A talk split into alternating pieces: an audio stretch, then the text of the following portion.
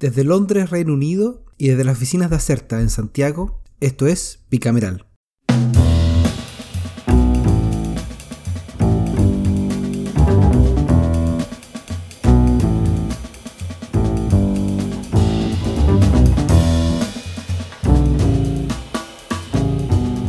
Hola y bienvenidos a un nuevo capítulo de Bicameral.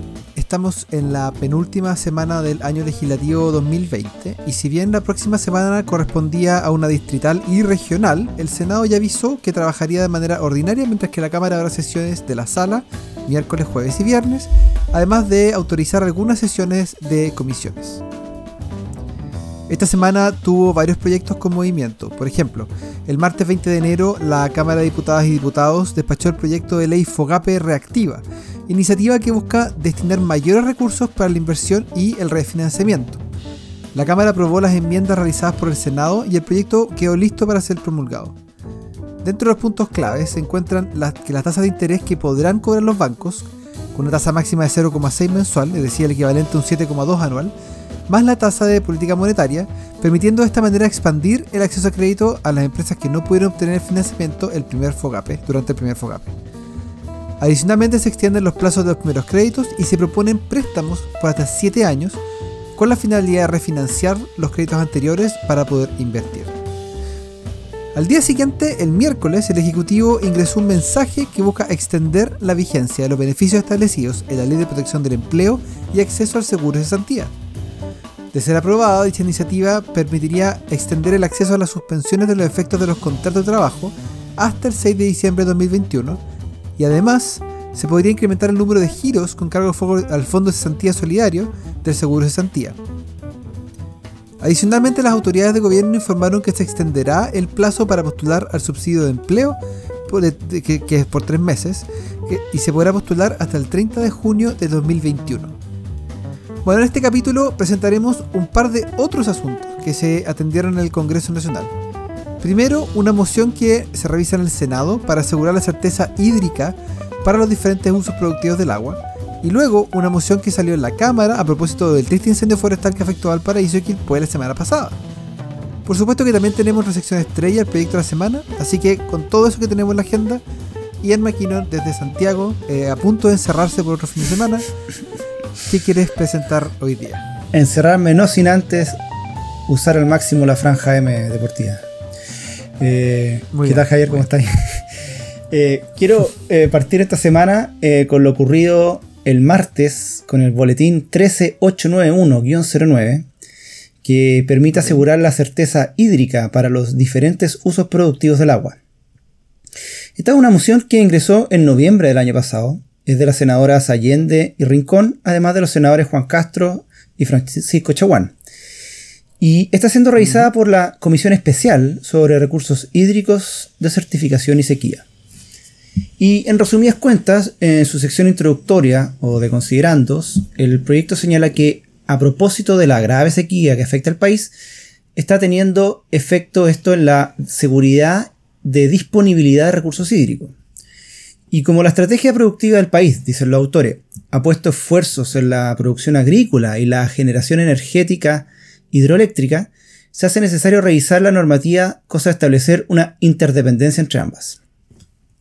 Hay que partir diciendo, sí, que la discusión hídrica en el Congreso se mueve hoy en, en varios frentes, partiendo por el debate que se da en paralelo para reformar el Código de Agua que lleva un par de años al menos, yo diría, eh, avanzando, hoy en la Comisión de, Constitución del Senado, pero eh, sin muchos grandes hitos, es decir, se mantiene en discusión, eh, pero sin, sin avanzar.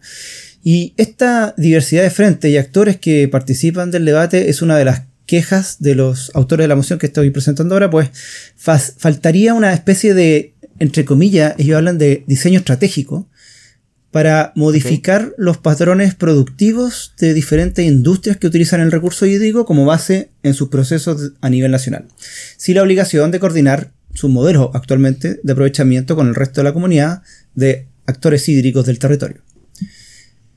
Y aunque reconocen que varias de estas modificaciones estratégicas requieren que sean iniciativa del presidente de la República, en la moción proponen dos cosas. Primero, un cambio al código de agua, para incorporar normas que permitan tener a la vista los diferentes usos de los cauces y fuentes de agua, otorgando sustentabilidad. Eh, anoten esa palabra porque viene después en el debate. Eh, entre ellas, una regulación eh, especial de las que se definen como aguas detenidas. Yo no he escuchado este concepto. Son aquellas aguas detenidas son las acumuladas en depósitos naturales o artificiales, o embalse, lago, laguna, etc. Eh, ¿Water? No, no, porque no es para el consumo humano esa. Ah, entonces ya, esta, habría que incorporar estas normas para darle sustentabilidad al uso de las aguas detenidas y criterios científicos para la explotación de las aguas subterráneas. Y la segunda parte del boletín eh, apunta a la Ley General de Servicios Eléctricos con el fin de limitar la posibilidad de generación en situaciones de escasez, cuando la generación afecte el consumo humano, el saneamiento o el riego, debiendo llevarse a cabo labores de inyección de energía solo de manera simultánea con estos fines. Eh, antes de partir con lo, con lo, ocurrido esta semana, quizás decir que el proyecto lleva ya ocho sesiones de trabajo en esta comisión especial del Senado desde diciembre y, por esta, como era de esperar, han asistido eh, importantes actores del mundo de la generación hidroeléctrica, de agricultores, canalistas, expertos académicos, etc. Y diferentes actores han resaltado la importancia de proteger el recurso, armonizar los diferentes cuerpos regulatorios y hacer conversar este proyecto con la mencionada reforma al Código de Agua. Y esta semana estuvo particularmente interesante, en mi opinión, el, para este proyecto, pues concurrieron varias agencias estatales a entregar su parecer. Algunas ya habían ido, por si acaso, pero se reunieron varias en esta sesión. Uno de los que estuvo eh, en la sesión del, que fue el martes fue el director general de Aguas, Oscar Christie, eh, quien señaló que la propuesta tiene temas que requieren ser trabajados extensamente. Es como cuando hace la recomendación bien polite eh, de que mm, no está muy completo tu, propuesta. Eh, especialmente lo que tiene que ver con. Vuelve, a eh, revise. Vuelve, revise, pero de manera muy, muy caballerosa.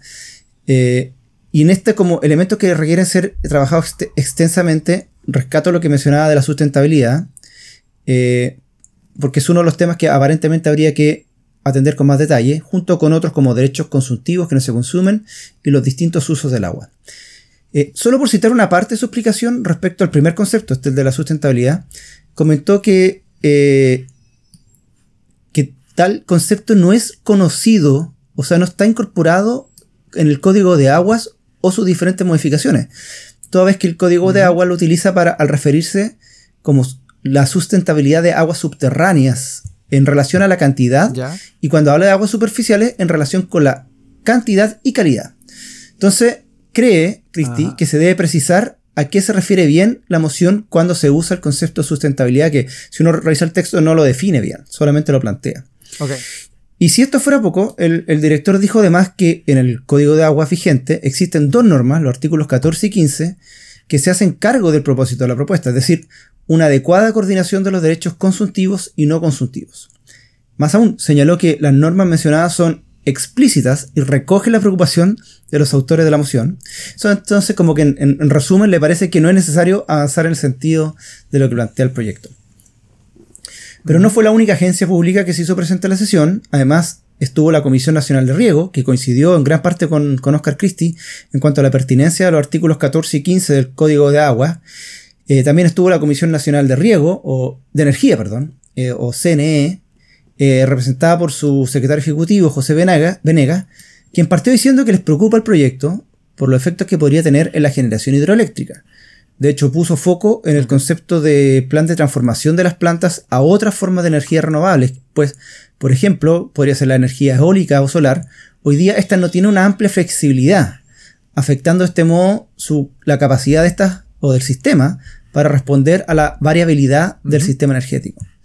Entonces, como la generación hidroeléctrica representa hoy día, dice él, cerca del 30% de la capacidad, y hoy ya se está buscando reemplazar el 40% que depende de la generación a carbón, estima que como país no, puede no se puede hacer este cambio de manera simultánea, lo que significaría hacer como una sustitución del 70% de su matriz en muy pocos años.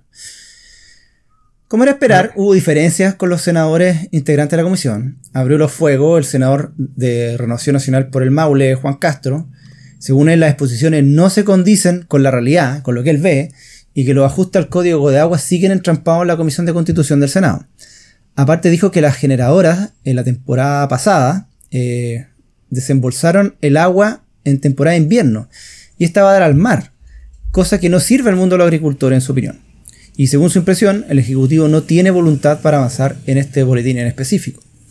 La senadora Allende también se manifestó contraria a la opinión de los invitados y que la priorización del uso del agua es un tema importante donde el consumo de las personas debe estar en primerísimo primer lugar. Y junto con decir que el Ejecutivo plantea esta discusión desde un mundo ideal, eh, entiende que se necesita una política de Estado en cuanto a un manejo de la institucionalidad dispersa hoy en día y para un mercado como el del agua, que en su opinión reproduce desigualdades.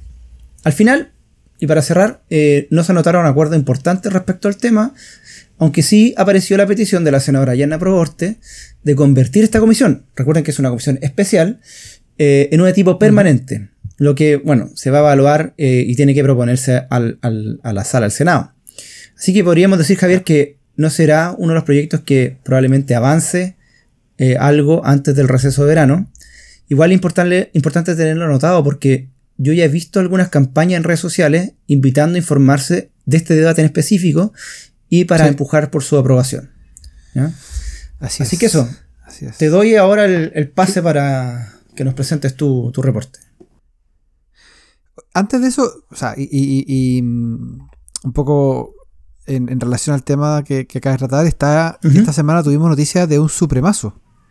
Que fue el fallo de la Corte Suprema respecto a la comuna de Nogales, donde eh, hay un, conflicto ahí con Anglo American, que al final eh, también habría dicho que no, ocupan todo el agua que ellos, que ellos requieren, pero en el fondo eh, lo interesante del fallo más allá del detalle es que la eh, Corte Suprema establece la obligación a la municipalidad local y, y, de esa forma también al Ministerio del Interior de que las personas tengan un, mínimo de cantidad de agua. Creo que son 100 litros, eh, no recuerdo cuál, es el, flujo correcto, pero en el fondo establece por primera vez, usando la constitución actual, los tratados internacionales, las leyes vigentes en Chile, que el derecho, eh, que, hay derecho constitucional sobre el uso del agua para consumo humano de agua potable. Entonces, e, e, es un, es un supremazo porque en el fondo es un tema que ha estado muy en discusión a nivel legislativo, como lo acabamos de ver. Está claramente metido en el, en el, en el, proceso constituyente. Em, y la Suprema se adelanta y, pone, pone un antecedente bien importante. Así que. Me, gustó el concepto, supremazo. El supremazo. Ocurren poco, pero cuando ocurren. Em, Son supremazos. Cuando ocurren sus supremasos. Pero bueno, así que ese, ese es como el, la noticia de último minuto que viene ahí. Gracias. Dando vuelta. pues, volvemos a los estudios con ese, con ese despacho. Vamos al Congreso. Volvamos al Congreso. Ya. Esta semana yo quiero hablar de la moción 13.967-12 que regula el cambio de uso de suelo y los actos administrativos y obras de subdivisión, urbanización y edificación de terrenos afectados por incendios forestales. Esta moción fue presentada hace como un mes, en diciembre del 2020, por los diputados Asensio, Félix González, Diego Ibáñez y Gonzalo Winter, más las diputadas eh, Cristina Girardi y Alejandra Sepúlveda. Como suele ocurrir bien seguido con la agenda legislativa, esta moción está en la Comisión de Medio Ambiente y Recursos Naturales de la Cámara Baja y no había tenido la oportunidad de ser revisado. Pero tras el lamentable incendio que afectó a la zona de Quilpué, si no se acuerdan, eh, hace unos días, y alrededores, eh, de hecho, comentamos que, comentamos que cuando grabamos la vez pasada que el humo estaba en Santiago ya llegando y que se veía, se veía ya, ya de cerca. Los autores hicieron que las gestiones necesarias para sumarlo a la tabla de la sesión del miércoles en la comisión. Y fue el diputado de Convergencia Social por el Distrito 6, que es la, ex Quinta Cordillera, Diego Ibáñez. el único distrito que mantiene 8 escaños en la convencional, además. Distrito que eh, Por Quillota. exactamente.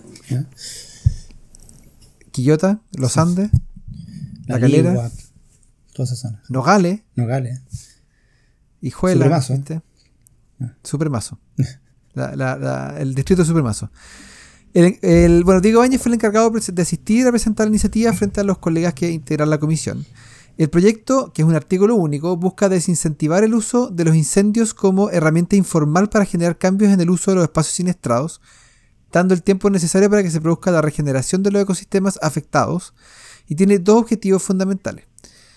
Eh, y, bueno, son los objetivos fundamentales. Para ello, no modifica ninguna norma actual, sino que propone una nueva normativa que señala que en el caso de incendios forestales que afecten especies definidas en la ley 20.283 eh, sobre recuperación de bosque nativo y fomento forestal, quedarán prohibidas por 30 años las acciones como el cambio de uso de suelo eh, siniestrado por medio de modificaciones a instrumentos de planificación territorial, eh, la solicitud de concesión de permiso de edificación, loteo, urbanización y construcción de los terrenos afectados, excepto aquellos vinculados con edificaciones existentes antes del siniestro, claro, que ya, lo estaban construyendo, ya existía antes, pueden volver a construirlo, pero, pero en el fondo como nuevos, nuevos procesos.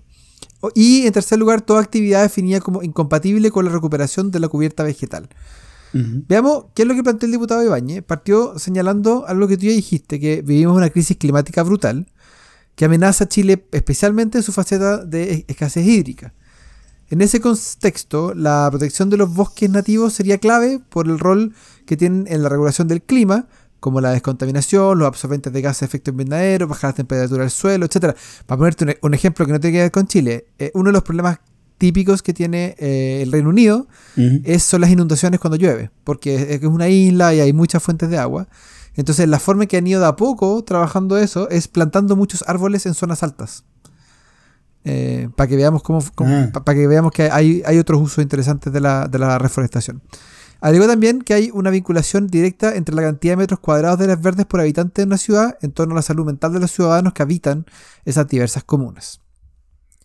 El proyecto entonces eh, viene a proponer medidas preventivas en la línea de incentivar los incendios forestales intencionales que puedan ser usados como herramienta de despeje para expandir la ciudad o para provocar que una actividad provocar cualquier actividad que vaya en contra de la reforestación o de la preservación del ecosistema.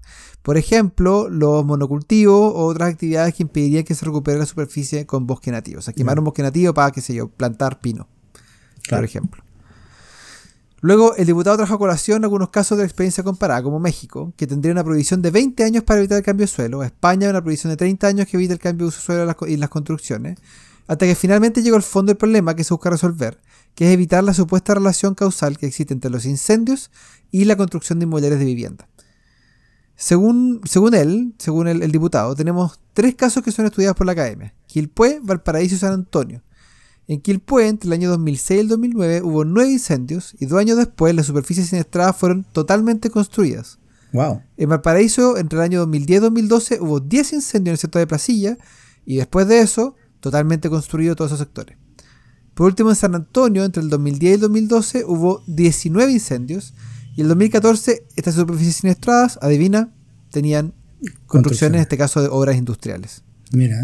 Sobre el proyecto de ley, la ministra de Medio Ambiente, Karina Schmidt, que estaba presente telemáticamente, dijo que tal como se presentó la moción con artículo único, se hace difícil hacerse cargo de la complejidad de la temática y en consecuencia hay que reflexionar sobre el texto porque podría generar incluso algunos incentivos perversos en la generación de incendios. La primera prohibición que establece el proyecto debe evaluarse en atención al incentivo que puede provocar para algunos actores que puedan bloquear durante 30 años modificaciones en los instrumentos de planificación territorial. O sea, en el fondo que sea usado para evitar el uso del suelo en aquellos casos en que sea conveniente que, cambie. Eh, la obtención de permiso o construcciones cercanas. Es bien relevante que hay que analizar cómo esto puede incentivar a personas malintencionadas, que es un poco la pregunta con todo este tipo de regulaciones. ¿Cómo puede ser mal usada la ley? Exactamente. Eh, respecto a la prohibición de 30 años de eh, cambiar el uso de suelo sin estrado, la ministra dijo que afecta gravemente a la autonomía municipal y regional para determinar el uso de suelo en el territorio que queda al arbitrio de grupos minoritarios, que son pocos los que estarían defendiendo ese espacio. Y respecto a lo señalado en torno a la normativa española, dijo que los españoles pusieron una prohibición en su primer momento, pero que después la han tenido que modificar justamente por los temas que ella trae a colación. Así que, bueno, ahí interesante conocer toda la experiencia española para poder ver cómo, cómo funciona.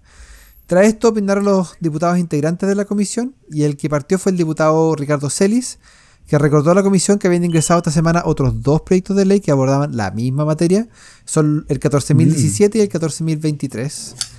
Eh, por lo que la comisión aprobó la idea de solicitar a la sala la fusión de los proyectos. Hemos hablado esto antes, que significa cuando hay dos o más proyectos que tratan tema, el mismo tema, en vez de tratarlos por, separado y que cada uno funcione en su carril, se fusionan, entonces se, se tratan en conjunto y después se arma de hecho un, un, texto, único, Para, para, los tres esa, es la idea de la fusión de los proyectos.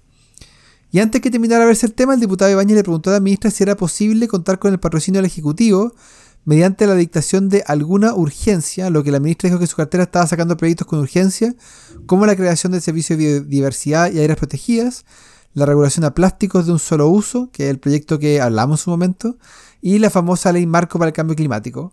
De todas formas, algo de esperanza quedó alojado en el diputado Ibáñez, porque la ministra dijo que estaría evaluándose todos los factores eh, y que están disponibles para avanzar en la materia. Sí, hay que estar atento, pero sobre todo eh, tratemos de evitar los incendios forestales, particularmente sobre en todo, zona y en, partamos con eso. Apaguen las colillas pues. dentro del auto. Pues. no haga, no haga, no haga, ¿cómo se dice? No haga fogata, en, el bosque nativo, por favor. No, y hasta cinco personas. Nada de misas clandestinas. verdad, bueno, pero, pero si están en zona. ¿Cuál es la zona? El ah. paso, el paso 4, el paso más. Hay, hay como una zona, ¿no? Tiene que haber alguna, ¿no? Hay muchas en tres. No recuerdo si hay algunas cuatro. Sí, parece que sí. Me pillaste. Ahí hay que hacer, ahí, hay que hacer la fogata. La fiesta, la fiesta de Año Nuevo y todas esas cosas. Oye, eh, creo que es momento de entrar a nuestro proyecto de la semana, así que te pido cortina. Corre cortina. Este es el proyecto de la semana.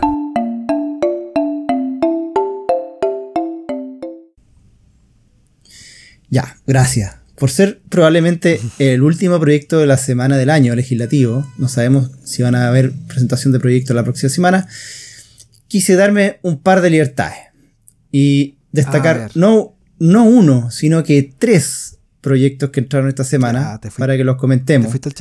Porque hay un par de ellos bien bueno, bien, bien interesante. Parto con una reforma constitucional, eh, el boletín 14029-07 de los diputados Brito, González y La Vaca, Tucapel Jiménez, Claudia Mix, Daniel Núñez, Andrea Parra, Gastón Saavedra y Raúl Soto. Y la moción plantea como base que la convención constituyente debe ser el espacio de reconciliación entre política y la ciudadanía y no puede estar sujeta a la influencia del dinero, y temen que los montos actuales permitidos, tanto por candidato como el total que podría gastarse en un distrito, sumando todos los montos de manera individual o por lista, terminan siendo un incentivo para la captura de su futuro integrante, afectando gravemente la legitimidad de la convención, además de convertirse en una violación flagrante al principio de igualdad que debe existir entre las candidatas y los candidatos. Hoy en día, recordemos que los candidatos al órgano constituyente no podrán exceder la suma de 700 UF, unidades de fomento, más aquella que resulte de multiplicar por 15 milésimos de unidad de fomento el número de electores en el respectivo distrito. Esto lo conversamos hace un tiempo. Y lo que propone esta, moción es reducir ese techo de 700 a 175 F. Algo así como 5 millones de pesos. Más aquella que resulte de multiplicar en vez de por 15 milésimos, por 3,75 milésimos de unidad de fomento el número de elecciones en el respectivo distrito. O sea, es un recorte importante eh, de, recursos que se le proponen. Yo no sé si con 5 millones, entendiendo que el tipo de campaña tradicional con cobertura territorial en tiempos de pandemia está algo restringido, pero permitir solo 5 millones de pesos base me parece algo exiguo, por decirlo de alguna forma. Y lo otro que yo me pregunto es, ¿por qué legislar sobre esto ahora? O sea, a menos de un mes del inicio del periodo de propaganda electoral, donde seguro todos los contratos, o producción, no sé, los que mueven bandera a las esquinas, qué sé yo, ya va a estar todo cerrado.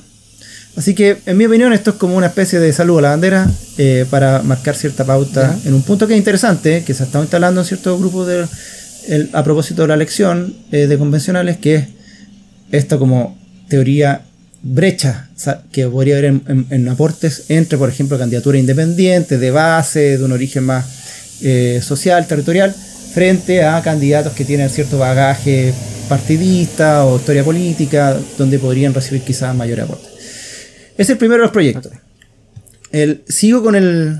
o a menos que quieras comentar esto ahora, lo comentamos todo al final, como, como te parezca a ti, Javier. Eh, no, dale, dale, juegue. Ah, ya.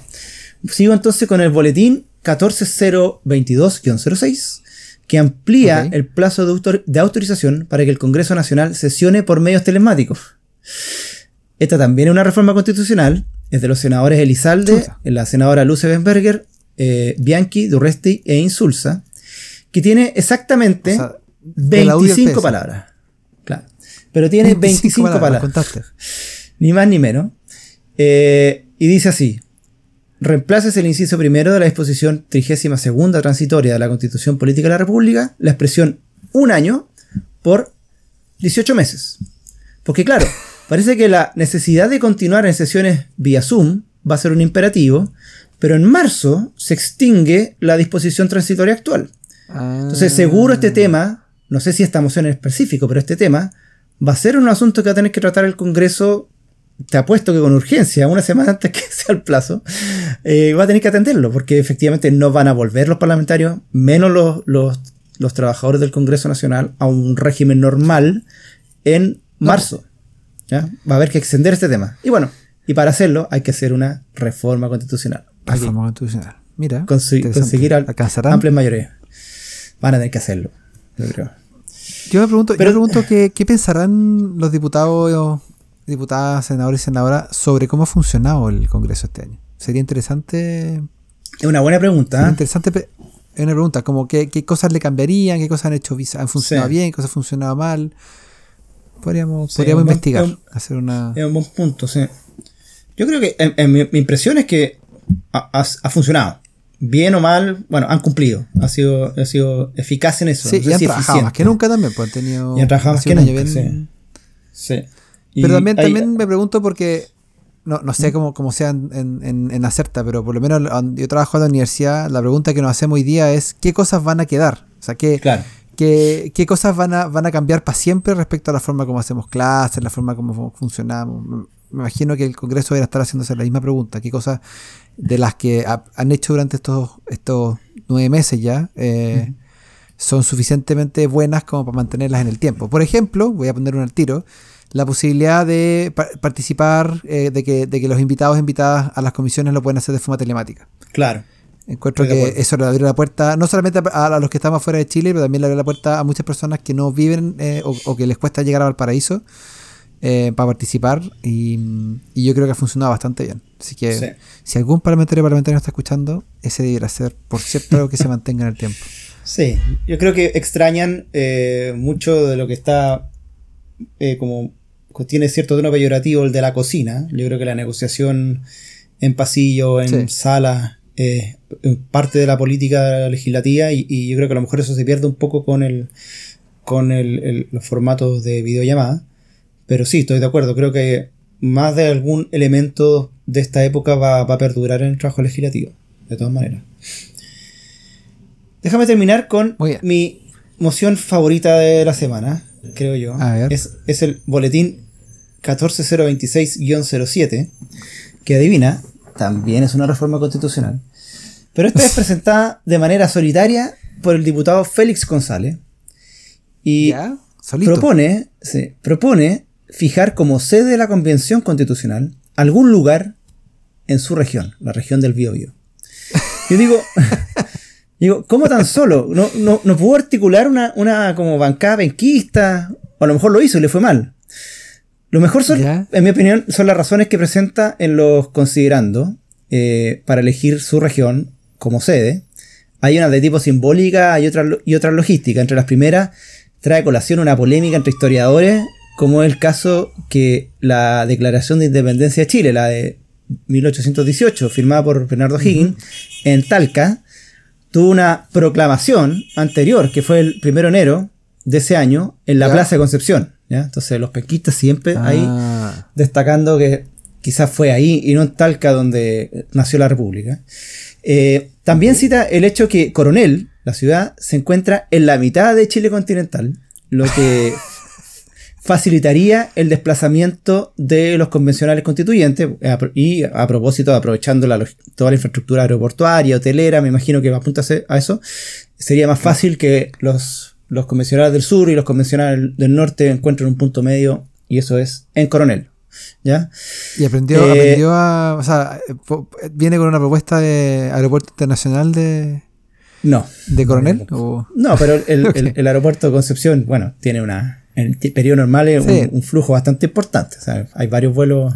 Ahora, hay vuelos, ponte tú, no sé, el que viene de Temuco muchas veces, estoy poniendo un caso, tiene que ir a Santiago y, y ahí a Concepción porque el, la ruta, ese tramo cortito, no, no, no, es, no es, rentable para la aerolínea. Entonces, no es ah, que el de Punta Arenas necesariamente, yo creo que el de Punta Arenas Concepción tiene que haber, habría que revisar. Pero necesariamente el que está más cerca, le queda más cerca llegar a Concepción por avión. Eh, bueno, eh, está ahí, que entró el proyecto, así que veamos qué pasa con él. Eh, lo veo muy difícil. No, no de una perspectiva metropolitana, sino que plantear que sea además esa región y no otra. todas las bancadas regionales podrían partir diciendo que sea en su propia región.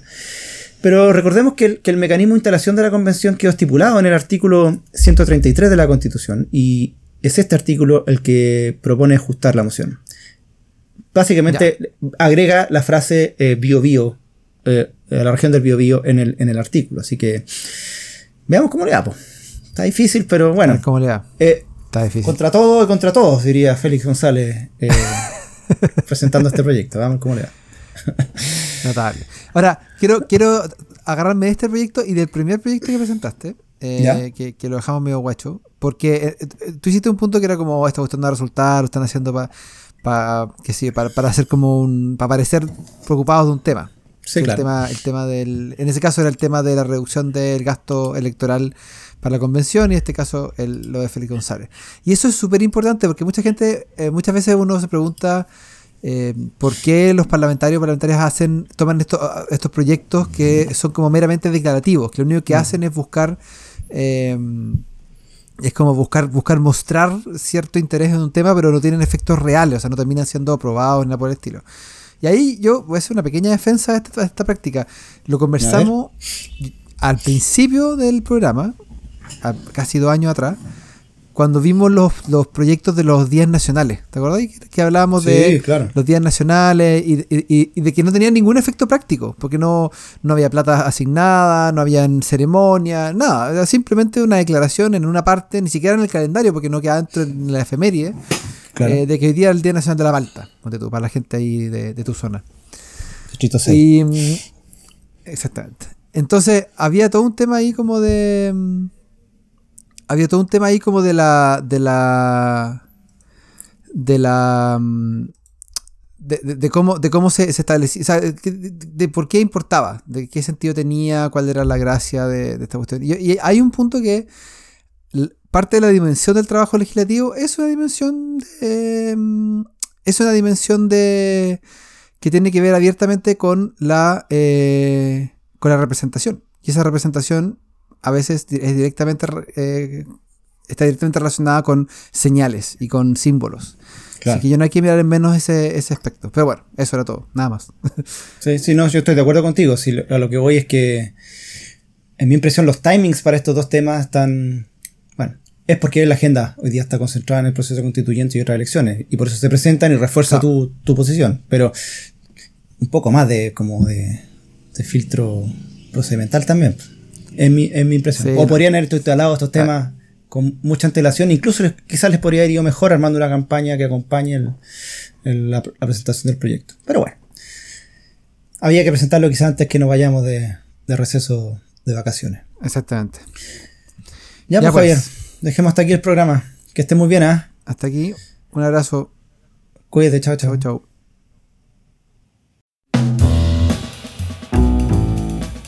Recuerden que Bicameral es un podcast de Acerta. La producción y conducción estuvo a cargo de Javier Sajuria y de quien les habla, Ian McKinnon. Nuestro tema musical se llama Yacomo, de Mural Band, gentileza de Rodrigo Recabarren. Acerta es una consultora en comunicación estratégica y asuntos públicos. Para más información sobre sus servicios, visita www.acerta.cl.